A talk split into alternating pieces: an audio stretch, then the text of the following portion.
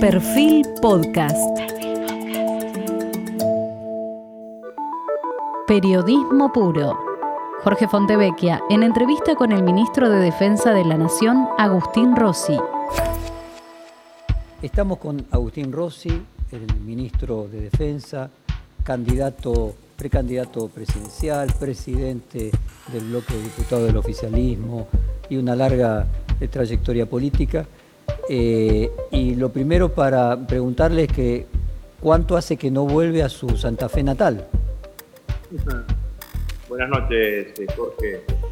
la última vez que estuve en Rosario fue el domingo 15 de marzo. Desde ese momento, eh, un poco por la, intensa actividad que, que llevaron, que se desde el Ministerio de Defensa y desde las Fuerzas Armadas por motivo de la pandemia, y otro poco eh, porque también, bueno, ahora hay una cantidad de restricciones para los que vivimos en el AMBA para ir a Rosario. Eh, la verdad que hace casi cuatro meses que, me voy a Rosario, debe ser el periodo más extenso de mi vida sin ir a Rosario. Así que el otro día un colega tuyo me preguntaba, me dice que va a ser la primera vez que eh, cuando la pandemia empiece a normalizar la circulación de personas y la circulación de bienes, lo primero que voy a hacer es volver a Rosario, porque la verdad que extraño. O sea, primera vez en la vida que estás tanto tiempo sin volver a tu lugar. Sí, sí, sí, sin duda con tanto, tanto tiempo de extensión. Bueno, yo no soy rosarino, soy rosarino por adopción porque llegué a los 17 años a estudiar ingeniería, la facultad de ingeniería, que este año cumple 100 años, la facultad de ingeniería de la facultad de la Universidad de Rosario. Eh, y llegué, llegué en 1977, que fue mi primer año de la Facultad de Ingeniería. Pero bueno, ya soy rosarino por, por adopción, cuatro hijos nacieron en Rosario. Eh, y siento que ese es mi lugar en el mundo, sin ninguna duda que lo que siento, donde siento siento en ese, en ese, que mucha gente dice, bueno, ¿cuál es tu lugar en el mundo? Mi lugar en el mundo, sin duda, es la ciudad. Y en tu lugar en el mundo, eh, Alberto Fernández explicó que se equivocó con Vicentín porque él creía que la gente iba a salir a festejar. ¿Te pasó a vos lo mismo? Eh, a, a mí no me sorprendió la reacción de, de, la sociedad, digamos, no un sector de la sociedad con una, situación de esa, con decisión de esas características. Yo nací en Vera, a 70 kilómetros de Reconquista Avellaneda, que es la sede, lugar de, desarrollo de, de Vicentín.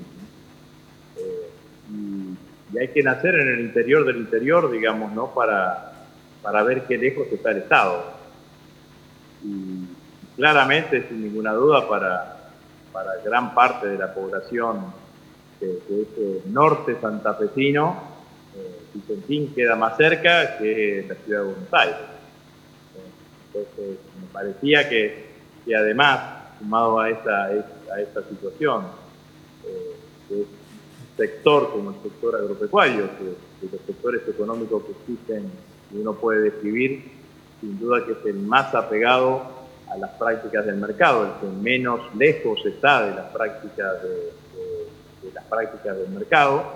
Eh, la realidad es que, me parecía desde un primer momento que, la reacción de la sociedad, sobre todo en el norte de la provincia de Santa Fe, no, me sorprendió a mí. Esta situación no, no me sorprendió, amén de que después, bueno, claramente que se intentó sobre esa primera reacción se intentó buscar o generar una situación similar, entre comillas, a lo que fue el debate sobre la resolución, sobre la resolución 125. Eh, pero es así, eh, digamos, Vicentín tiene una historia en, norte de la provincia de Santa Fe, eh, que sus actuales directivos la tiraron por la borda, sin ninguna duda, porque han hecho una administración absolutamente irresponsable, con un endeudamiento que van a tener que dar respuestas dentro del marco de la justicia, de la justicia penal, no solamente en Argentina, sino desde, el punto de vista internacional.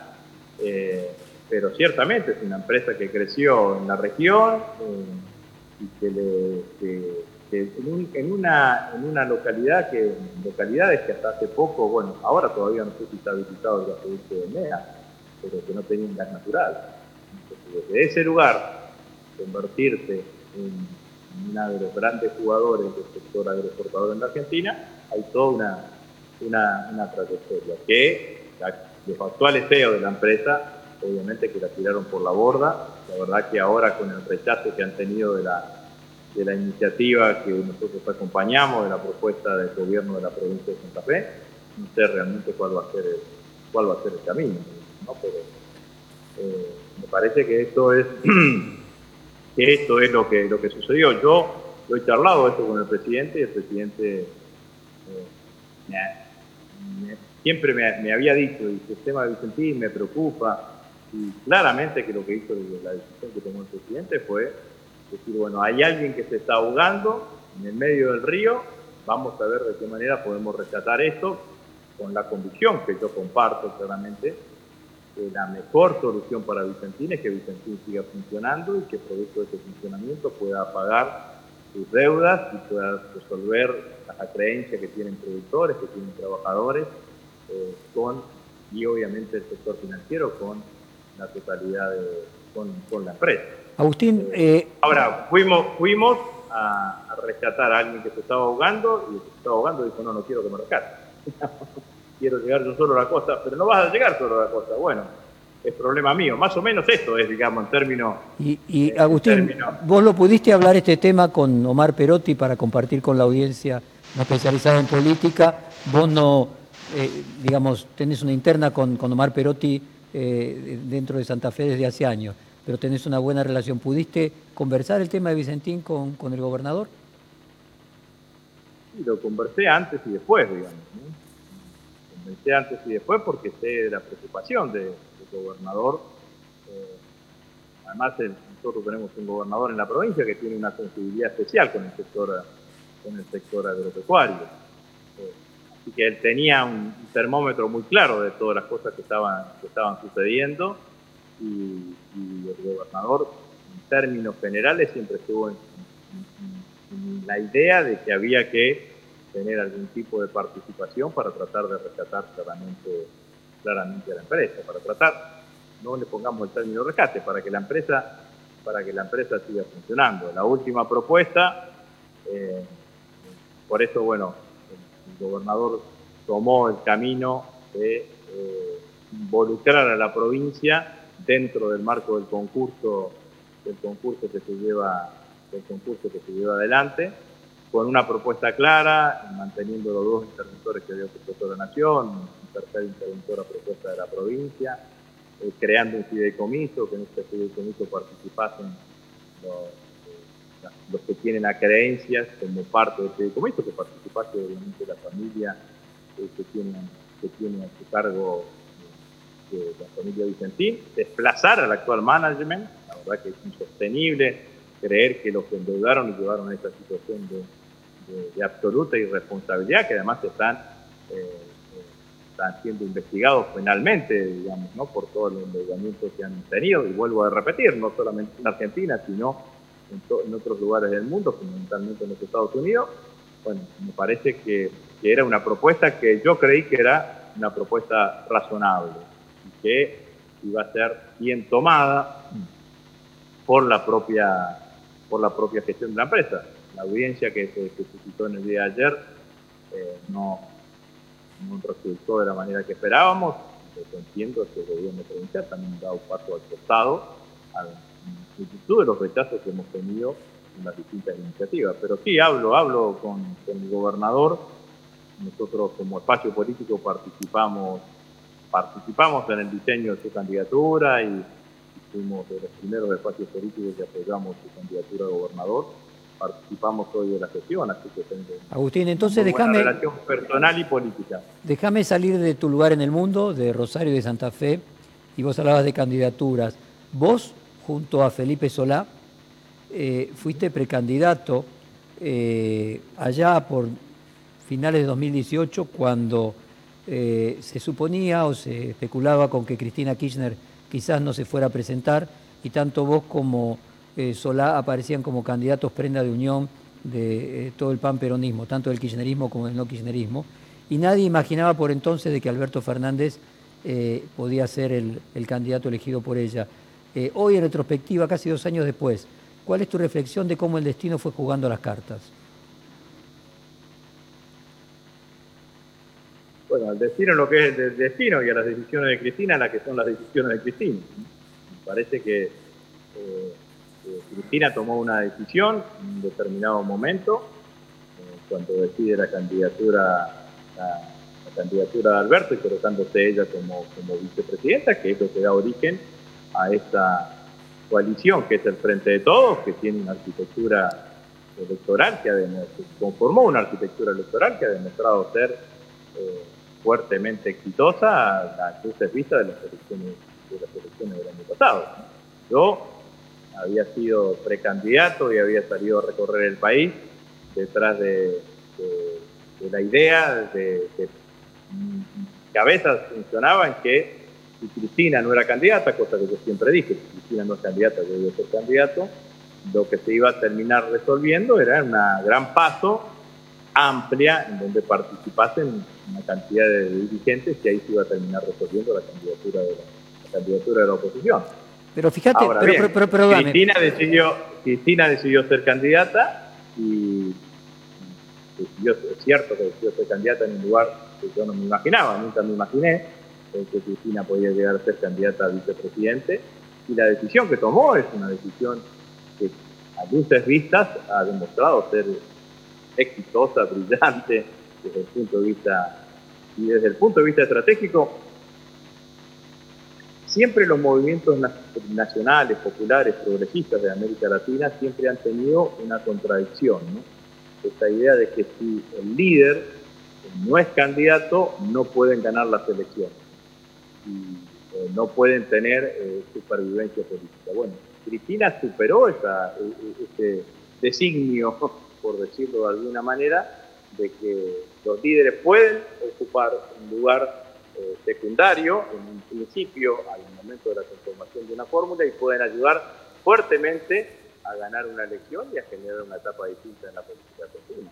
La verdad cuando uno mira lo que ha pasado con el resto de los movimientos progresistas en el resto de América Latina, hay que reconocer que Cristina pensó dos jugadas más allá, que es en general como nos tiene acostumbrado. Ahora, vos decís, no decidió el destino, decidió Cristina, ¿no? Eh, y me permito juntos por lo menos reflexionar cuánto es así, cuánto, eh, como decía Marx, los líderes hacen la historia, pero con las condiciones dadas. O vos fíjate, vos, Solá, Felipe Solá, Alberto Fernández, comparten los tres personalidades similares. Eh, son personas que tienen una frondosa historia política, de gestión, al mismo tiempo son personas moderadas, que se llevan bien tanto con eh, el kirchnerismo como con el resto del peronismo, con la oposición, con los medios, es decir, pareciera indicar de que el perfil que la historia pedía en ese momento era alguien que pudiera cerrar por lo menos algunas partes de la grieta. Entonces la elección de ella era dentro de lo que era posible. Eh, ¿Comprendés esta visión de que hay personalidades que son similares de todos los precandidatos que estaban viendo que lo que la historia pedía era cierto grado de moderación porque el kirchnerismo solo no hubiese podido ganar?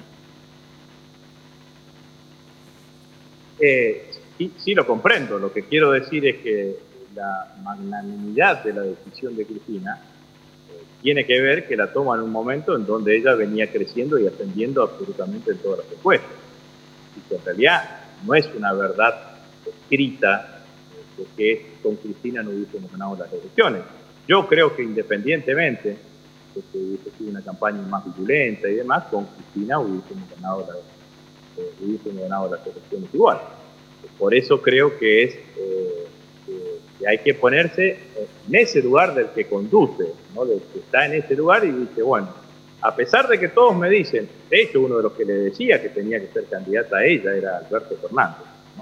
Recordemos en la previa las declaraciones de, Alberto Fernández, que, decía con claridad que la que tenía que ser candidata era, era Cristina. Ella es la que ve claramente esta situación cuando podía tener una cantidad de motivos como para intentar su tercera, eh, su tercera presidencia. Cuando lo ve, lo visualiza, coincide con, su análisis que decía, que decía recién, de que había que buscar eh, una, una, candidatura eh, que permitiese armar la coalición, porque lo cierto es que cuando Cristina toma la decisión de Alberto, lo primero que se desarma era eso que se llamaba el peronismo la Argentina federal, el peronismo federal, que no tenía candidatos potentes, pero sí tenía la presencia de una cantidad de gobernadores que, algunos con más intensidad, otros con más distancias, adherían a, la, adherían a este espacio político. La presencia de Alberto como candidato, como candidato presidencial, lo, lo primero que logra como objetivo es todos los gobernadores, salvo Schiaretti, eh, deciden apoyar claramente la fórmula de Alberto Cristina. ¿no? Me parece que eso... Eh, bueno, pero estamos diciendo... La, verdad que tengo que ser honesto, no sé si yo o, al, Felipe hubiésemos logrado ese mismo efecto como candidato como candidato a presidente y después, bueno, todo eso se termina de coronar cuando se termina de hacer la alianza en el Frente Renovador y la presencia de Sergio, de Sergio Massa dentro del Frente de Todos. Bueno, era lo que, lo que en algún momento todos habíamos estado juntos y que después, en los últimos años, nos fueron dividiendo y que volvimos, pudimos retomar la idea esta. Agustín, estamos diciendo lo mismo, o sea, vos lo que decís es que con Cristina se podría haber ganado, pero la gobernabilidad hubiera sido más complicada, pero finalmente estamos hablando de lo mismo, o sea, la época, la historia estaba pidiendo eh, algo que fuera más grande que el kirchnerismo. Eh, sí, sí, comparto. Y, siguiendo lo que, lo que digo es que es valioso, porque yo que eh, el acento lo pongo en que tenés que tener una dimensión de la construcción política eh, para ser la que resigna la posibilidad de ser la cabeza de, de, una fórmula en un determinado momento, de comprender este análisis. No todos los líderes políticos lo han visto, tenemos ejemplos en distintos momentos en América Latina, digamos, ¿no? Entonces me parece que en eso, yo digo que la decisión de Cristina rompió con esta idea.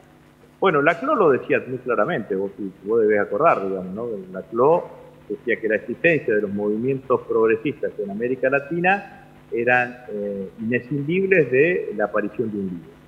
Y que si no estaba el líder, eh, en realidad los movimientos no funcionaban. Bueno, Cristina demostró que se puede construir política, construir poder, tratar de representar a las sociedades en un lugar distinto, no firmando esa, esto por lo cual la CLO siguió durante Agustín, siguiendo en esa línea, porque de hecho, bueno, tanto vos como Solá hoy son ministros eh, de, Alberto Fernández, me parece también un reconocimiento de Alberto Fernández de que cualquiera podría haber sido presidente si Cristina hubiera decidido eh, acompañarlo en la fórmula, o sea que finalmente más allá de que a él le toque ser presidente, hay un reconocimiento a los otros dos candidatos.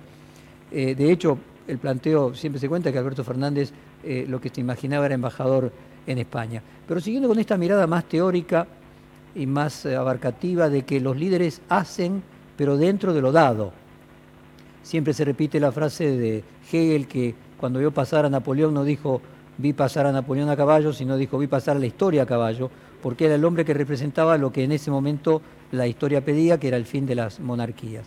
En ese contexto de lo dado, con la situación actual, con la pandemia, con la economía, eh, con el equilibrio de fuerzas que hay con la oposición, ¿cómo imaginás que va a evolucionar esta coalición entre el kirchnerismo y sectores que estuvieron juntos en su momento, pero luego estuvieron separados? ¿Ves alguna posibilidad de que se creen condiciones de posibilidad para que esa unión actual pueda separarse? Ninguna. La verdad es que yo creo que, que, la coalición, que demostró ser claramente una coalición electoral exitosa, eh, ahora es una coalición de gobierno y tenemos la enorme responsabilidad de que esta coalición de gobierno sea tan exitoso como fuimos en un marco, como fuimos en un marco electoral. Porque sí creo que eh, una cosa es cuando vos sos parte de un dispositivo electoral y otra cosa cuando parte del, cuando sos parte del dispositivo de gobierno. En el marco de, ser una coalición de gobierno, yo creo que lo que debe primar en el funcionamiento de la, coalición, que per se las coaliciones se arman no entre los que piensan iguales, sino entre los que piensan parecidos, y, es lógico y razonable que existan miradas diferentes o miradas distintas o acentos o matices diferentes, distintos, eh, la actitud política primordial de la coalición tiene que ser la unidad en acción. Estamos gobernando la Argentina. La Argentina eh, eh, en pandemia, con una crisis económica que se profundizó con la pandemia y además en pandemia, y entonces me parece que claramente que la coalición tiene que funcionar o latir al ritmo que le impone quien conduce o quien lidera el proceso político de una Argentina, que el proceso de gobierno de una Argentina, que es el presidente de la nación. Siempre entendí yo así que era lo que debería ser el funcionamiento y ahora mucho más. No, yo conocí a Néstor Kirchner en el 2002, ya van a ser 18 años. Eh, viví al lado de Néstor y Cristina eh, toda esta etapa, viví momentos felices y momentos difíciles. Ahora, las veces que salimos adelante de los momentos difíciles que nos tocó atravesar, pasar, se dieron dos condiciones. Unidad del espacio político detrás de quien lideraba eh, en ese momento el espacio. Primero Néstor, después Cristina. Bueno, ahora el que le toca liderar es Alberto. Hay que estar todos detrás de, esa, de, ese, de ese posicionamiento porque además es lo que claramente nos está pidiendo la Argentina hoy. No tengo ninguna duda que hay muchísimas expectativas, muchísimas ganas que tienen los argentinos de que al frente de todo les vaya bien, independientemente de cualquier otra eh, consideración, consideración política. Y nosotros tenemos que ser responsables de eso. Creamos una expectativa en la sociedad, creamos una herramienta electoral, bueno, ahora esta coalición, que ya dejó de ser una coalición electoral, que es una coalición de gobierno, que además el presidente eh, tuvo la decisión de ampliarla. Yo comparto esa, idea, lo decía antes de las elecciones. Ahí está Ricardo Alfonsín siendo designado embajador en España, o, Marco Labaña, titular del INDEC, o otros funcionarios eh, que, estuvieron en la campaña electoral con Roberto Labaña y que están participando del gobierno. Pero esa ampliación también tiene que tener un correlato en la acción la acción hay que estar debajo de quien conduce. Agustín, vos dijiste el 5, el 5 de julio dijiste que Argentina se encontraba, voy a leer textualmente, en un momento bisagra y que había que aglutinarse detrás del presidente porque en esta pandemia estamos negociando el último tramo de la deuda y la oposición se torna de moderada a más dura. O sea, vos sentís que se está viviendo un momento crucial y que hay que apoyar al presidente. Eh, lo, que, que yo digo es exactamente eso. Parece que después de, siete meses de gestión, donde el presidente asume el 10 de diciembre, el 10 de diciembre del 2019, sabiendo que teníamos una crisis económica. De todas maneras, como se pasa a todos los gobernantes del mundo, la profundidad de la crisis o la verdadera dimensión de la crisis lo terminás de, entender cuando eh, estás en, un sillón derribada el presidente en los primeros meses, en los primeros meses de gestión cumple con compromisos que había asumido ante el conjunto de la sociedad. Hizo medicamentos gratis para los jubilados, medicamentos gratis para los jubilados. Dijo que su principal política pública iba a ser luchar contra el hambre, lanzó el plan Argentina contra el hambre y se repartieron las tarjetas alimentar a lo largo y ancho de toda la Argentina. Primero de marzo el presidente va al Congreso de la Nación, hace un discurso fundacional a mi criterio, donde eh, determina las líneas de acción de su gobierno para los próximos, para los próximos cuatro años. El 3 de marzo, dos días después, primer caso de COVID en Argentina. El 9 de marzo, si no me equivoco, la Organización Mundial de la Salud declara el COVID pandemia, eh, pandemia mundial. El presidente se pone al frente de liderar eh, la respuesta de la Argentina eh, ante la pandemia, eh, una tarea claramente exitosa desde mi punto de vista en cuanto a la respuesta que dio la Argentina ante la pandemia. Pero bueno, alguien me puede decir, pero eso hicieron todos los líderes del mundo. Sí, bueno, pero todos los líderes del mundo hicieron eso, pero además que en la Argentina había que encargarse de empezar a ver cómo, cómo recuperábamos la economía y en ese marco de cómo recuperábamos la economía lo primero que teníamos que hacer era renegociar la deuda. Eso no lo tenían el resto de los países del mundo, lo teníamos nosotros. Deuda que no tomamos nosotros, que tomó el otro gobierno irresponsablemente eh, que generó esta situación. Y el presidente, junto con su ministro de Economía, se puso al frente de la renegociación de la deuda. En el marco de todo eso, vimos que la pandemia generaba mayor crisis económica y el presidente diseña ese instrumento claramente, eh, claramente efectivo como el IFE, 9 millones de argentinos alcanzados por el IFE, 90 mil millones de pesos, creo que es el, próximo impacto que tiene para el próximo mes, una cantidad de empresas sostenidas por los ATP de manera tal de que no despidan, no quiebren, estén en pie para que la Argentina empiece empiece, empiece a recuperarse. Entonces, en ese marco llegamos a esta bisagra. Esta bisagra es momento más agresivo de la pandemia, tramo final de la renegociación de la deuda, agrego, eh, hay incipientes y eh, signos de recuperación económica que, hay que, son alentadores, pero que hay que sostenerlos y que permiten mirar el, futuro con optimismo, y claramente una oposición eh, que, que pasó donde por decirlo, la pátina más moderada de la oposición era hegemónica en los primeros tiempos de la pandemia y ahora aparece como que la pata, la, la pátina más crítica, más, eh, más, más, más, discursiva, en términos discursivos, más virulenta, aparece siendo eh, más hegemónica en la oposición. Entonces, mi mensaje a nuestro espacio político es decirle, bueno, este es el escenario, lo que necesitamos es unidad en la acción detrás del eh, presidente, del presidente de la nación, porque también hay que decirlo con claridad, digamos, ¿no? Hay, diferentes intentos de, comparar eh, momentos de la Argentina. entonces se compara con el 2001, 2002, 2003. La realidad es que la mayor diferencia que hay, no la mayor, pero una de las tantas diferencias que hay, es que en 2003 eh, había una, gran parte de la oposición, o toda la oposición, es como que se había ido en el, helicóptero con De la Rúa, estaba desperdigada, no estaba aglutinada, además. Hoy tenemos una oposición que tiene el 40% de los votos, que tiene un expresidente independientemente de cualquier otra de cualquier otra otra consideración, que ese expresidente es líder fundacional de esa, de esa coalición.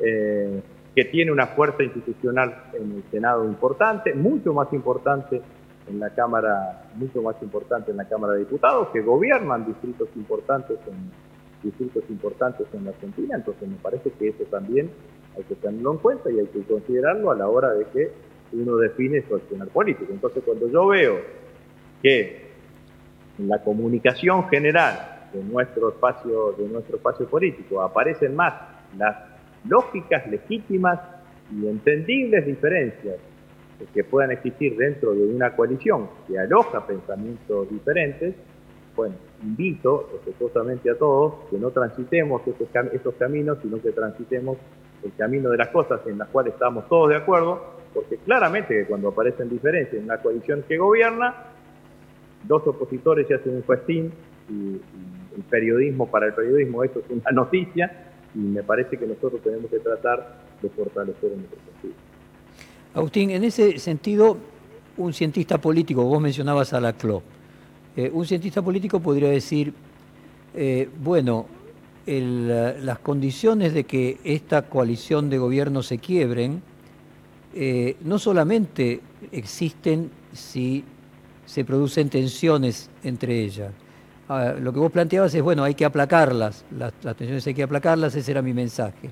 Ahora, puede ser que en ese aplacar las tensiones, finalmente, para convencer a todos, no se gobierne con una dirección eh, definida y no se logre éxito en la gestión. y al no poder avanzar porque hay diferencias de opiniones dentro de la coalición en una dirección, la gestión luego se ve afectada y más tarde electoralmente haya un castigo y frente al castigo electoral eh, la coalición se, eh, se quiebre. Es decir, para que la coalición se mantenga requiere cierto grado de éxito también, no que se lleven bien o que puedan amainar las diferencias. Coincido absolutamente.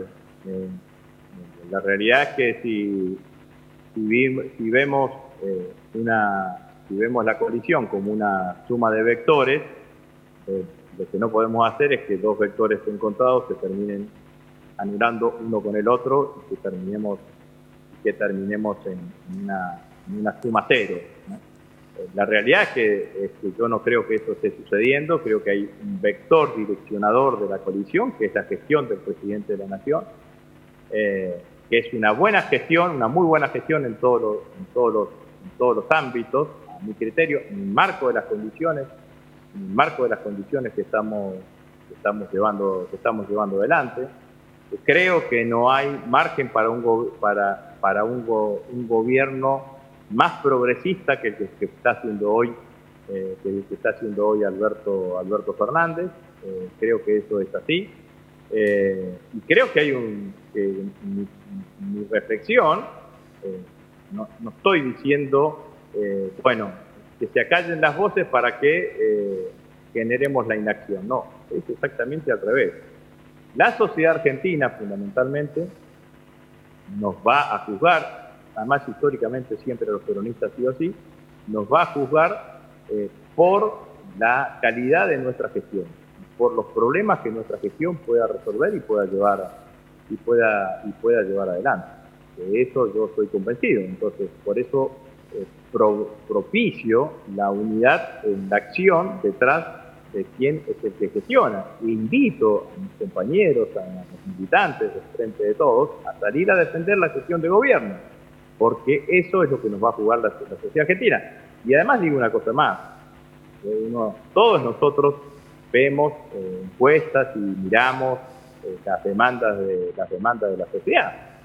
Hoy la sociedad argentina nos demanda dos cosas fundamentalmente. Terminar de gestionar adecuadamente la pandemia, por un lado, y por el otro lado, eh, empezar el proceso de recuperación económica. En esas dos, sobre, eso, esas dos cuestiones, el liderazgo del presidente es claro, es incuestionable, está al frente de los dos, hasta el frente de los dos temas y está comprometido con estos dos temas. Entonces, nuestro espacio político tiene que ordenarse detrás claramente de sus objetivos. Entonces, esta es, mi mirada. Eh, cuando uno está en la oposición, eh, uno se puede permitir más fácilmente eh, las miradas distintas y los pensamientos distintos, porque bueno, porque tienen que ver, el, el, poder a veces licúa esa, esa, esas diferencias y uno tiene que tener la responsabilidad de la gestión. Entonces, lo que yo le digo a todos nuestros compañeros, estamos gestionando, estamos resolviendo los problemas de los, de, los argentinos. Los argentinos nos están mirando por esto. Entonces, lo que tenemos que hacer fundamentalmente es fortalecer ese proceso y fortalecer ese, ese proceso de gestión, que tiene un líder, que es el presidente de la nación. Agustín, hay otro, hay, perdóname, hay otro riesgo también diría un cientista político. Uno es que no tengan éxito en la gestión. Y vos, bueno, mm. estás trabajando, decís, una de las condiciones necesarias, aunque no suficientes, es que haya unión detrás de quien gestiona. Otro riesgo es que a pesar eh, de las modificaciones que se puedan producir para, eh, desde la perspectiva de la coalición gobernante, la justicia se mejore, aún así eh, las causas que se llevan adelante donde tienen a Cristina Kirchner eh, como acusada prosperen eh, y haya condenas y eso cree tensión dentro de la, de la coalición gobernante. Vos has sido muy crítico de la justicia en eh, reportajes cuando todavía era impensable el regreso del peronismo. Pero más allá de lo que pueda terminar siendo la reforma judicial, existen posibilidades de que haya condenas a Cristina Kirchner y que eso genere una tensión dentro de la coalición gobernante. Eh, ¿Cuál es tu mirada respecto de ese riesgo? Eh, tres, o, tres o cuatro cosas. Eh, me parece y deseo que la oposición política en la Argentina no tenga una mirada predeterminada sobre la, sobre la reforma de la justicia, porque lo cierto es que en Argentina, durante la recuperación de la democracia, la mayoría de los sectores y de, los, actores políticos y sociales de la Argentina han sido interpelados. Se interpeló a las Fuerzas Armadas, se interpeló a la Iglesia, se interpeló a los empresarios, se interpeló a los políticos, se interpeló al, periodismo. Cada vez que se intentaba interpelar a la, justicia, siempre, eh, con algún tipo de modificación, siempre había alguna cuestión que impedía esas modificaciones que yo creo que son claramente beneficiosas para mejorar el servicio de. Eh, hay que reconocer que el Poder Judicial en la Argentina es el poder que menos prestigio tiene, que la sociedad argentina no tiene credibilidad, no, no, no, confía en el poder, en el poder judicial. Gran parte de la sociedad ha sido expresa en, las encuestas, en las opiniones, eh, que aparece una justicia muy preocupada por los jueces y menos preocupada por los argentinos, eh, y que necesita eh, una modificación, y yo creo que la modificación que propone el presidente de la Nación es una modificación que va en ese, que va en ese sentido. Y la reivindico y, espero, vuelvo a decir, que esta cosa de me opongo porque me opongo eh, a la modificación que está planteando el presidente de la Nación, que se acote dentro del margen de, la oposición y que pueda asistir el diálogo, el diálogo correspondiente. Después, Cristina. Eh, a mí me parece que a esta altura de la cuestión es incuestionable e innegable eh, que se inició a partir del 2015 una campaña eh, política de persecución a Cristina que tuvo con un sector del Partido Judicial el ariete más incisivo.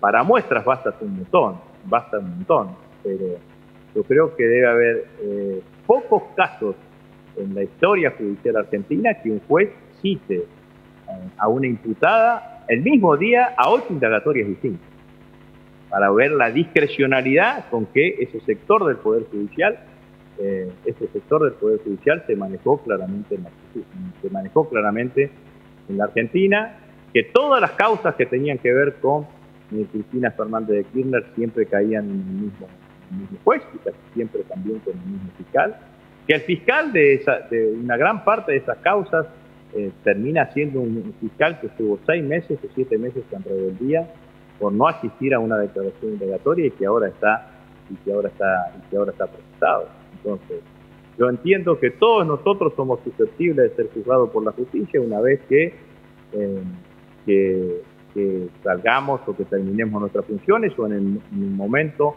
en el momento de nuestras, de nuestras funciones. Ahora, lo que aspiramos nosotros es que exista un espacio para el derecho, no para la persecución. No que el derecho o la justicia sea utilizado para la, sea utilizado para la persecución política, para la persecución con eh, con, con la justicia con la justicia interna. Eh, la verdad es que yo, digo, cualquiera que ame el derecho en Argentina, cualquiera que ame una justicia independiente, tendría que haber en su momento levantado su voz claramente y decir, mire, el señor Bonadillo, eh, ha fallecido, con todo el respeto, no puede juzgar a una persona que tiene una enemistad, enemistad en manifiesta. Bueno, no solamente la juzgó en una causa, en todas las causas que llevó, eh, que llevó adelante. Se la, acusó a Cristina junto con otros eh, con otros eh, exfuncionarios y dirigentes políticos en este espacio de traición a la patria por un memorándum que se había que, no se llegó a firmar pero que sí tuvo tratamiento en el Congreso en el Congreso de la Nación y que se aprobó en el Congreso de la Nación una figura pocas veces utilizada en la historia en la historia, en la historia argentina, por la cual, por ejemplo, Carlos Zanini estuvo preso. Yo lo fui a visitar a la cárcel a Carlos Zanini, a otros compañeros también. Pero eh, la verdad es que eh, la sensación que tuvimos todos, sobre todo entre el 2015 y el 2018, todos los que en algún momento tuvimos niveles de responsabilidad durante la gestión de Cristina, que estábamos en el medio de una fuerte campaña de persecución política. Así que, para para contestar la pregunta y no irme, eh, lo, digo con, claridad. Si hay espacio para el derecho,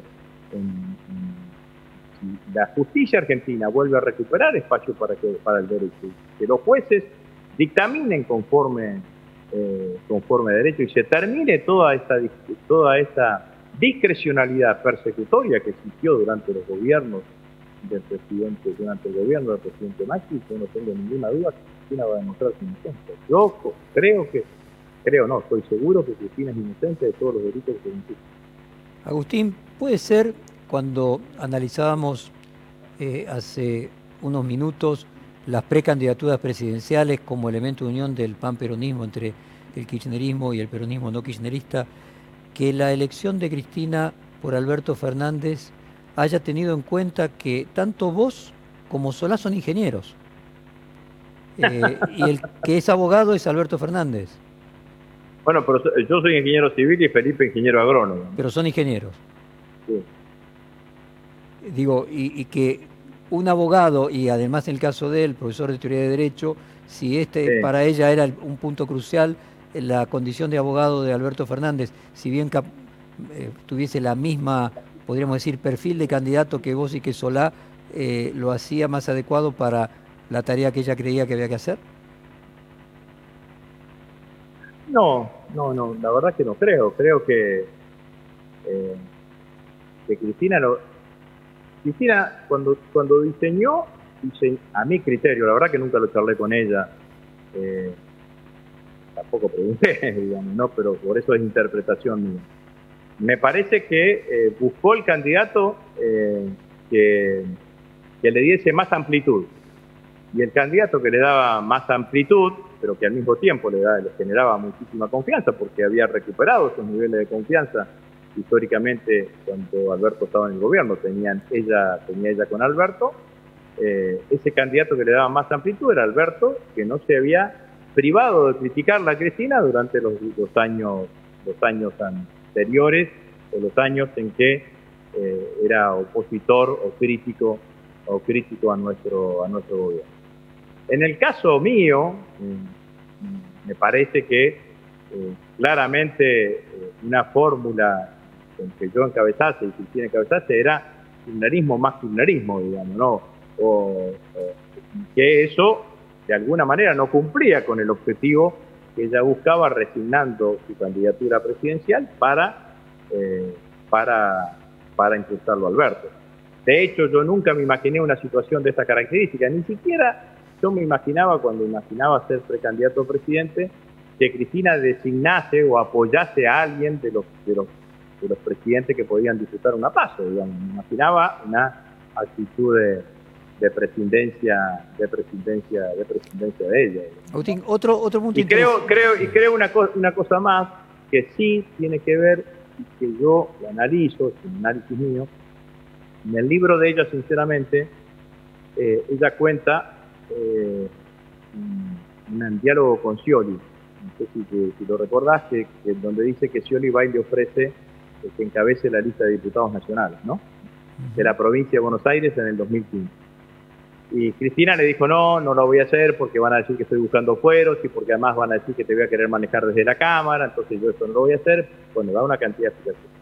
Ella misma reflexiona en este libro, sinceramente. Que se equivocó. Siempre me quedo, siempre me quedé la duda que si yo no me ponía de, de cabeza de la lista de diputados nacionales, quizás aportaba el punto, el puntito y medio que faltaba para ganar las elecciones. Entonces, me parece que esta vez, tomando esa experiencia, dice, bueno, eh, hay, que, hay que tratar de, maximizar eh, cualquier escenario electoral posible y por eso termina tomando ella la decisión de ser Usando, eh, Agustín, la palabra maximizar, otro punto interesante antes de pasar al tema de las Fuerzas Armadas eh, es que vos fuiste presidente del bloque de diputados eh, o del oficialismo, luego cuando le tocó ser oposición, y bueno, Máximo Kirchner es hoy el presidente del bloque de diputados, claro que vos dejaste.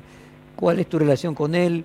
Si te pidió algún consejo, si le diste alguna impresión sobre lo que significa ser presidente del bloque eh, de diputados?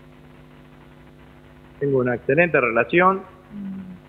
Compartí con él en la Cámara de Diputados los dos años de los dos últimos años que fui presidente del bloque, del 2017 al 2019. Charlamos, obviamente, cuando él terminó siendo designado presidente del bloque. No, no, en general no trato de dar, trato de no dar consejos. Eh, hay una cosa que, que siempre hice que sí le relaté yo, digamos, ¿no? Pero bueno, no diría que son consejos, sino reflexiones de mi experiencia. Mi experiencia es que para conducir un bloque tan grande como él conduce, eh, hay que tratar de tener un, diálogo individual, el presidente del bloque y permanente con cada uno de los diputados, los diputados de las distintas provincias. hay que ponerse en la cabeza de, de, un diputado del interior que viene a la provincia y bueno, más para cualquiera el presidente del bloque es una figura importante, si el presidente del bloque es Máximo Kirchner, muchísimo más importante. y yo sé que eso lo ha hecho de manera, de manera brillante. Y lo otro que también le dije es que un presidente del bloque oficialista siempre tiene que cuidar a los presidentes de los bloques opositores. Eh, que, cuidarlos en términos, en términos políticos, digamos, ¿no? Porque, porque si, si, es con alguien que podés llegar a tener algún tipo de acuerdo en algún momento, es justamente con los presidentes de los bloques opositores. Y yo siempre intenté hacer eso en mis años, inclusive en los años en donde tenía eh, una, una, mayoría importante. Siempre traté de tener una mirada de, de respeto y de, de, cuidarlo en el buen sentido, en el buen sentido, digamos. ¿no? Y, en, ese, en ese punto, Agustín. Y me parece que lo hizo, porque lo he escuchado declaraciones de Mario Negri y demás, me parece que lo hace también. Que va en ese muy, sentido. Y te muy quiero, adecuadamente. Te quiero agregar otra manifestación. Sergio Massa, eh, que le toca presidir la Cámara, en otro reportaje dijo que eh, Máximo Kirchner era más parecido al papá que a la mamá. Vos que conociste a ambos, ¿compartiste esa visión? No linealmente. No, no podría ser que tiene muchas cosas de esta de la cercanía en el trato personal con, con, con Néstor, digamos, ¿no? Pero tiene una capacidad discursiva y una capacidad de, de, de, de que a veces se la asemeja más a Cristina. No diría, no diría, me parece que al contrario, digamos, no, me parece que si que, a esta altura de la cuestión hay que decir Néstor Kirchner era Néstor, Cristina Fernández de Kirchner es Cristina, Máximo Kirchner es Máximo. No es ni, ni Néstor, ni Cristina, ni Cristina más Néstor dividido dos, es Máximo. Me parece que en eso hay que ayudar a, a fortalecer esa, esa, mirada y yo creo que, eso es lo que él está haciendo, eso es lo que está haciendo. Bueno, te propongo lo siguiente, que hagamos un corte comercial muy cortito y luego entramos en el tema geopolítico, Fuerzas Armadas, eh, China, eh, Sudamérica, Estados Unidos, Trump, eh, Bolsonaro. Seguimos con Agustín Rossi, ahora entrando en el tema más específico que le toca como ministro de Defensa. Y la pregunta es si la crisis del coronavirus y la crisis económica que va a dejar el coronavirus puede generar problemas sociales de tal envergadura que haga necesario que las fuerzas militares ayuden a la fuerza de seguridad. Vos habrás visto, Agustín, que en Estados Unidos la combinación del coronavirus, la crisis económica y tendencias raciales han generado que Trump propusiese por momentos, después el Pentágono se lo negase, desplazar fuerzas militares dentro del territorio de los Estados Unidos. ¿Ves que la posibilidad de que una eclosión social sea de alguna magnitud inconcebible en, este momento, pero bueno, como el coronavirus es algo también fuera de lo normal, genere esa necesidad? Bueno, no, nuestra doctrina de defensa eh, eh, está tomada de los Estados Unidos. Desde 1878 los Estados Unidos tienen definido claramente eh, que la defensa está a cargo de las Fuerzas Armadas y que la cuestión de la seguridad interior está a cargo de las guardias nacionales que tienen ellos en los distintos, en los distintos estados. Eh, yo reivindico claramente eso para las Fuerzas Armadas. Entiendo que la Argentina tiene una cantidad de agencias de seguridad, cuatro agencias de seguridad federales, Gendarmería, Prefectura, Policía de Seguridad Aeroportuaria Policía Federal de Argentina, tiene policías provinciales, tiene la Policía de la Ciudad Autónoma de Buenos Aires. Es un número y una multiplicidad y diversidad de agencias que es más que importante a la hora de poder resolver adecuadamente la problemática de la inseguridad en.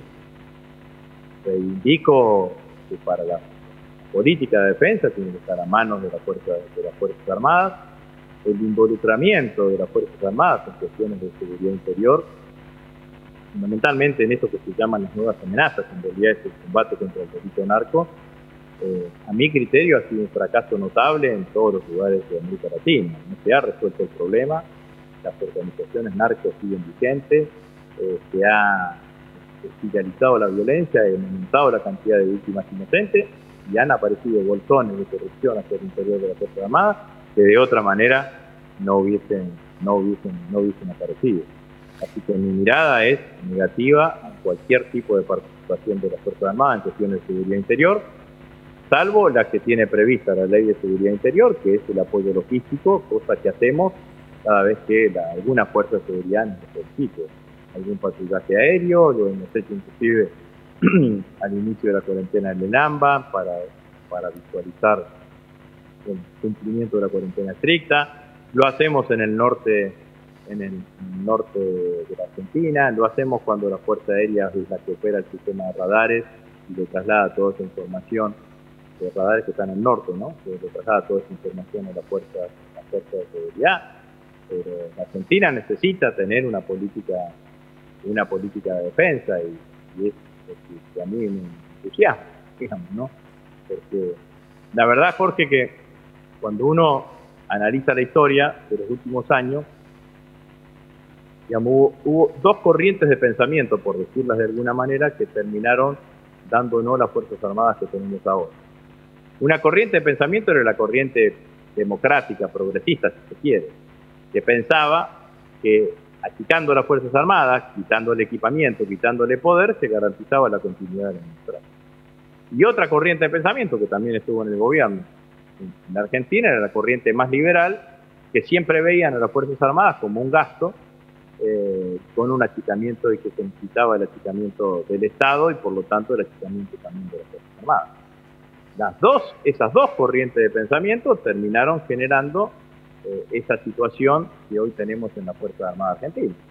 Porque yo cuando, me cuando comparo la situación de Argentina con la situación de, otros países latinoamericanos, digo, bueno, Brasil tiene, tiene un mayor desarrollo que nosotros, sí, bueno, es la séptima economía del mundo. Colombia tiene más desarrollo que nosotros, sí, bueno, tiene, han tenido durante 15 años el apoyo del Plan Colombia de parte de los Estados Unidos que le ha permitido un equipamiento enorme de las Fuerzas Armadas. Y en ese contexto... Perú y Chile, cuando, cuando tengo que responderme Perú y Chile, digo, ya no encuentro la respuesta. Y la Argentina es la octava superficie del mundo. Es un país con baja densidad poblacional, eh, porque tenemos pocos habitantes para la cantidad de superficie que tenemos. Está ubicada, tiene una ubicación geográfica estratégica, geopolíticamente, junto con Chile son los dos países más australes del mundo. Estamos eh, tenemos una, posición natural sobre el único encuentro natural entre los dos océanos por el estrecho de Magallanes o por el mar de Drake. Tenemos además una, un, país que es rico en recursos, en recursos naturales. El mundo es un mundo que si bien no tiene los conflictos extendidos en el tiempo ni extendidos en la geografía que tuvimos antaño, es un mundo que está en tensión una potencia dominante durante muchísimos años que es los Estados Unidos, otra potencia emergente que son eh, que, es China, un mundo además que eh, tiene, está superpoblado y que tiene demanda de recursos, demanda de recursos naturales. Entonces, la verdad es que eh, la Argentina tiene que tener su política de defensa reactiva, disuasiva, cooperativa. Ahora, para disuadir, tenés que tener con qué también. Si no, no disuadís nada. Ahora, en ese contexto, Agustín, perdóname que te interrumpa, mencionaste China. Eh, recientemente, eh, Inglaterra prohibió que se eh, compre y se utilice tecnología china de comunicación, concretamente de Huawei y de 5G. ¿Es el 5G una herramienta militar, la información de herramienta militar como era en el siglo XX tener acceso a, la energía nuclear y dentro de ese contexto, ¿temés que una guerra fría del siglo XXI sustituyendo a la ex Unión Soviética por China utilice a eh, América Latina como, como centro de batalla? Te voy a leer, no sé si tuviste la oportunidad de ver un reportaje que publicó en perfil. Eh, podríamos decir, el, neoreal, neorealista ofensivo más importante del, planeta, eh, quien dijo textualmente es posible una guerra entre Estados Unidos y China, eh, John Masenmesher, el domingo pasado, analizando de que para China poder consolidar su poder en el eh, sudeste asiático y en el mar de China, tenía que entretener a Estados Unidos con problemas en Sudamérica, en su patio trasero, para que no pudiera dedicar toda su energía a Asia y que en ese entretenimiento podía entrar eh, apoyar a Venezuela, apoyar a Cuba y generar otro tipo de inconvenientes. En los análisis estratégicos del Ministerio de Defensa y de las Fuerzas Armadas sobre la región e hipótesis de conflicto, ¿qué hipótesis de conflicto tienen de China y Estados Unidos en una especie de guerra fría bis en el siglo XXI en Sudamérica? Eh, me, alejo de esa, de, esa, de esa mirada, en principio, ¿no? Vos recordás que el 3 de enero de, este año, pasa la pandemia todo quedó muy lejos, ¿no? Pero el 3 de enero de este año, en una operación militar de precisión, los Estados Unidos atacaron eh, y mataron a un jefe israelí, el jefe iraní, el tercero en la línea, un comandante iraní importante. Yo en ese momento pensé eh, que, podía venir una escalada, ¿no? una escalada de, tensión, y, los primeros que, frenaron la escalada de tensión fueron el mismo Irán y la misma China, que dijeron, bueno, que esto termine acá, que no escale, ¿no? que no sea el inicio de, sino que termine, que termine acá. Más o menos esa fue la respuesta desde el punto de vista desde el punto de vista internacional, independientemente de condenar el hecho, digamos, ¿no? Cuando uno leía claramente lo que había detrás de eso, yo interpreté, interpreté eso. Me parece que hay dos cosas, Jorge, que son el poderío bélico de los Estados Unidos es inalcanzable para cualquier otro país del mundo.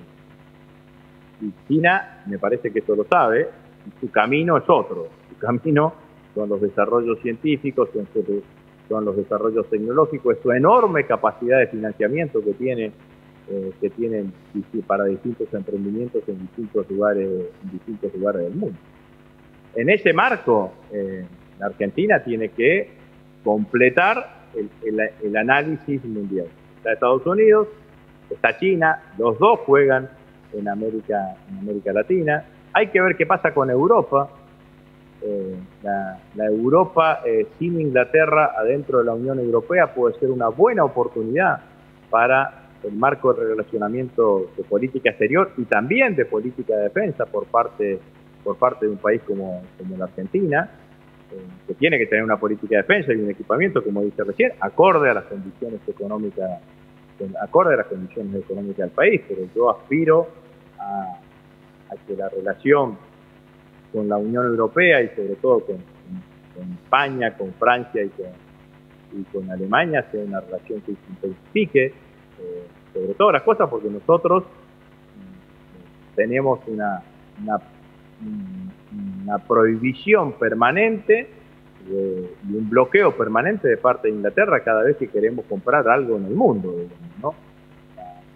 La, cuestión anterior compró eh, unos aviones super estándar eh, para la Armada Argentina, de cartucho de eyección eh, del asiento del piloto, que es el elemento de seguridad más importante para, para el piloto, porque es el que lo eyecta y abre el paracaídas en el momento de algún siniestro, es inglés. No tenemos, no tenemos, no, tenemos, tenemos que estar buscando y diseñando acá en la Argentina a ver qué posibilidades tenemos de saltar eh, claramente, claramente esa situación. Mi mirada es una mirada de, eh, de multilateralismo eh, y de pragmatismo en el sentido de tener buenas relaciones eh, con todos los países del mundo, con Estados Unidos, también con, también con China y tener una mirada también, eh, intensificar nuestra mirada con la Unión Europea, hablando de los países extracontinentales. Agustín, en ese punto, perdóname que te pregunte, vos dijiste Europa sin, o la Unión Europea sin Gran Bretaña. Esa posibilidad de tener una Unión Europea hoy sin Gran Bretaña, dado el conflicto que Argentina tiene eh, con, Inglaterra por las Islas Malvinas. ¿Crees que abre alguna posibilidad, no me refiero militar, de otra naturaleza, para la recuperación de las Malvinas en el futuro? La recuperación de, Malvinas para nosotros es un único camino, que es el camino de la diplomacia. Y en cuanto mayor, eh, mayor intensidad diplomática tengamos, eh, mayores posibilidades tenemos. Está claro que a la Unión Europea, a los países integrantes de la Unión Europea, les costaba muchísimo poder acompañarnos en nuestro reclamo con Inglaterra participando dentro de, la Unión Europea. Si bien Inglaterra se va de la Unión Europea, pero sigue en la NATO, digamos, sigue en la OTAN, digamos, no, eso, esa, alianza militar sigue, sigue estando presente. Ahora, también depende de la actitud que tenga la Argentina. la Argentina tiene, como va a tener con el, gobierno de Alberto, que recreó una Secretaría de Asuntos Específicos para Malvinas, que encabeza Daniel Pigmus, eh, si nosotros tenemos una política enérgica desde el punto de vista de, nuestros reclamos diplomáticos, bueno, seguramente yo creo que vamos a poder tener mayores niveles de acompañamiento. A ningún país del mundo, eh, por más quien sea, le gusta que sea acusado de imperialista o de tener una situación claramente de dominación claramente imperial como la que tiene Inglaterra eh, con, eh, con Malvinas. A nadie le resulta cómodo esta situación en los foros internacionales.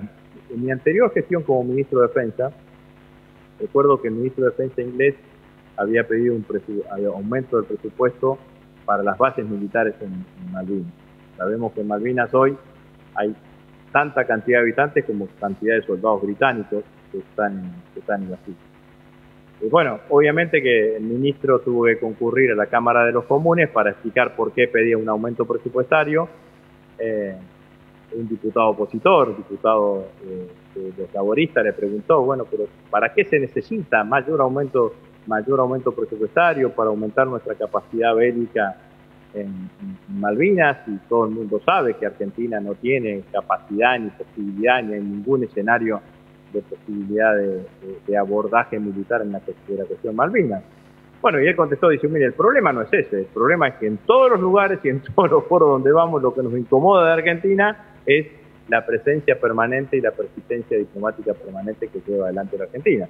Y me parece que este es el camino eh, yo creo que sí, que es una ventana de oportunidad esta posibilidad para intensificar nuestros vínculos con el resto de los países de la Unión Europea y que nos permita tener, aumentar nuestro caudal de, países que nos acompañan y la intensidad de esos acompañamientos. Última pregunta. Eh, en Brasil tenés eh, la mitad del gabinete conformado por militares. En Venezuela tenés un gobierno que tiene eh, en las Fuerzas Armadas eh, un sostén muy importante. ¿Ves un regreso de los militares en acciones de gobierno en Sudamérica? Eh, bueno, me parece que en los últimos dos años, entre 2007 y 2019, este viejo actor de la política latinoamericana, que eran las Fuerzas Armadas, empiezan a tener mayor relevancia política en distintos, distintos países. Eh, por, hacía referencia a lo de Brasil y lo de Venezuela. En Brasil, además de que bueno, Bolsonaro pasó por el ejército, pero el vicepresidente es un general recientemente retirado. El jefe de la casa, eh, jefe de inteligencia también es un general retirado. El jefe de gabinete es un general retirado y tiene una cantidad de ministros. Hasta el ministro de, Salud, hasta el ministro de Salud que son, que son militares, eh, que las Fuerzas Armadas han tomado la precaución de, a todo aquel que va al gobierno se le pide, se le pide el retiro, bueno, una cuestión de esa característica, pero está claro que tienen un fuerte involucramiento en todo lo que significa el gobierno de, de Bolsonaro. Eh, agrego a los dos ejemplos que diste, eh, Perú el conflicto entre el presidente Vizcarra y el Congreso se termina, termina laudándose con la intervención de la Fuerza Armada y el cierre del Congreso. En Bolivia, un golpe de Estado clásico al presidente Morales, encabezado por el jefe del Estado Mayor Conjunto de, las Fuerzas Armadas. Y en términos generales, diría que eh, hay una mayor presencia de eh, las Fuerzas Armadas como como actor político, como actor político en Argentina, en, América Latina. En la Argentina esa situación no está. La verdad que, después de muchos años de democracia, eh, parece que pareciese, y yo afirmo que es así, que en la Argentina está claramente definido, y los que los más claro lo tienen son las Fuerzas Armadas, el personal militar, que el que define la política de defensa en términos estratégicos es el comandante en jefe de las Fuerzas Armadas, que es el presidente de la Nación, que tiene un ministro que es su delegado y que ejecuta, eh, que ejecuta esa política, que cada uno de los jefes de las fuerzas tienen como responsabilidad el reclutamiento, la instrucción, eh, la formación, eh, el alistamiento y el equipamiento de personal militar y que ese personal militar se despliega en el terreno debajo del jefe del Estado Mayor Conjunto y del comandante operacional, que es el que hace el despliegue en forma, en forma Me parece que ese es un mérito de la democracia de la democracia argentina que yo claramente reivindico. Independientemente de todo, y esto lo iba a decir en la pregunta anterior y no quiero terminar el programa sin decir esto, eh, yo creo que la construcción de un sistema de defensa subregional eh, con interrelación con todos los países de, América del Sur es un objetivo a conseguir. Independientemente de eh, los que vivan, que hacia el interior de cada uno de los países y de los signos políticos e ideológicos que tengan cada uno de los gobiernos o los países en determinados momentos de cultura. Tanto lo entiendo así desde que empezó la pandemia me dediqué a construir eh, la relación con los ministros de defensa de los otros tres países integrantes del Mercosur, Brasil, Uruguay y Paraguay, y también con el ministro de Defensa chileno, que recientemente fue cambiado por Piñeira, eh, y con los ministros, y con Brasil y con los otros tres países del, Mercosur, eh, constituimos una relación 2 más 2 entre, integrada en nuestro caso por el jefe de Estado Mayor Conjunto, y el secretario de Asuntos Internacionales para la Defensa, que es el licenciado Francisco Cafiero, eh, con sus pares de cada uno de los países y eh, tenemos reuniones, tratamos de que sean relativamente periódicas, evaluamos cuál es la situación de la pandemia en cada uno de ellos y el rol que ocupan las Fuerzas Armadas con cada uno de cada uno de estos países como forma de ir intercambiando experiencias. Pero sobre todas las cosas, lo que yo quería transmitir era gesto fuertemente político, independientemente de que en general tenemos hoy nosotros más distancia con los otros tres países desde el punto de vista político, ideológico, con los otros tres países del Mercosur, yo creo que en materia de defensa hay que seguir intensificando y fortaleciendo las relaciones con, con la totalidad de los países del continente. Eh, mi gestión anterior existía el Consejo de Defensa Suramericano, que funcionaba razonablemente bien. Ahora hay que construirlo y para empezar a construirlo hay que fomentar las relaciones bilaterales. Agustín, muchísimas gracias por esta conversación. Te mando un fuerte abrazo. Bueno, muchas gracias Jorge. Esperemos que pandemia mediante alguna vez nos podamos volver a encontrar personalmente. Va a ser un gusto. Muchas gracias. Perfil Podcast.